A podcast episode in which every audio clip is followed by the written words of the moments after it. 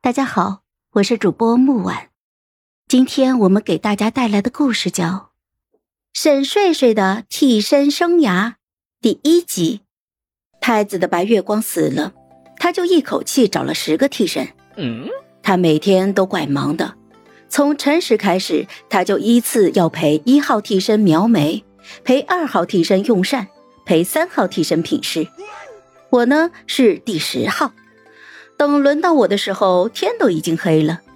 其他的替身都很嫉妒我，因为太子是来陪我睡觉的。我又又又又又重生了，又回到了太子的床上。睡吧。这是傅渊对我说的最多的两个字，这一世也不例外。我，我睡你大爷呀！我刚醒好吗？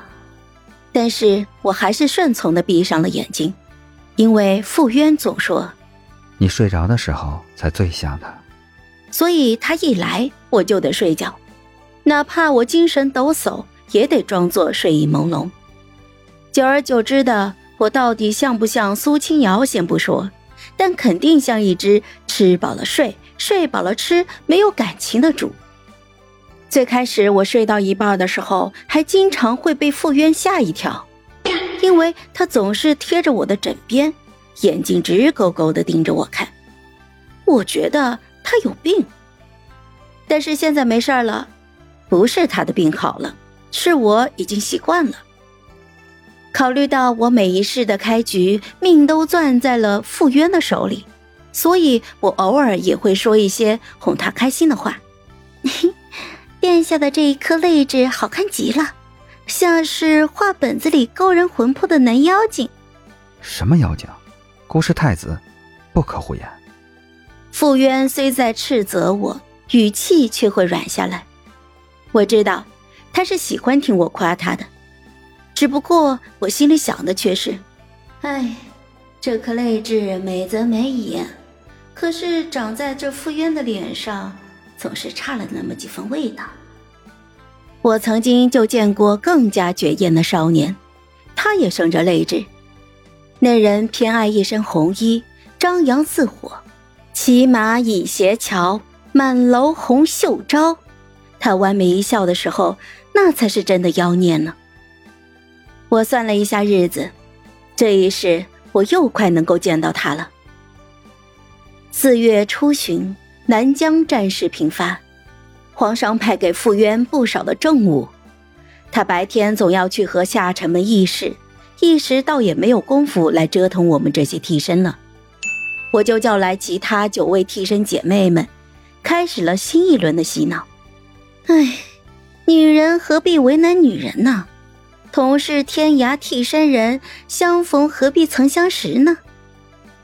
大约他们也觉得这鬼日子实在是无聊透顶了，所以他们很快就被我洗脑成功了，互相吐槽起了太子的秘辛。一号替身说：“哎呀，他天天过来给我描眉，那技术啊简直了！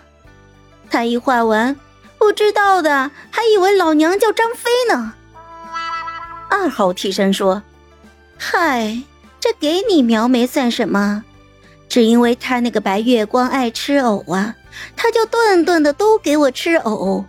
老娘现在看他就像个藕。三号替身说：“哎呀，他呀，天天让我背诗给他听，我现在一看见诗就浑身刺挠，像是生了疹子一样。我还给这病起了个名字，叫做湿疹。”姐妹们，你们说我这湿疹还有救吗？等轮到我的时候，我努起袖子，把手工纱一亮，直接就闪瞎了他们的眼。哎，你们看，他夜夜都来陪我睡觉，可是他却睡了个寂寞。周遭先是一片死寂，紧接着他们就笑了起来。你这么惨的吗？嗯。哎呦，还好他从来都不找老娘睡呀！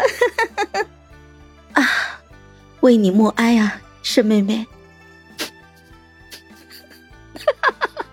哎呀，不行不行，我忍不住了！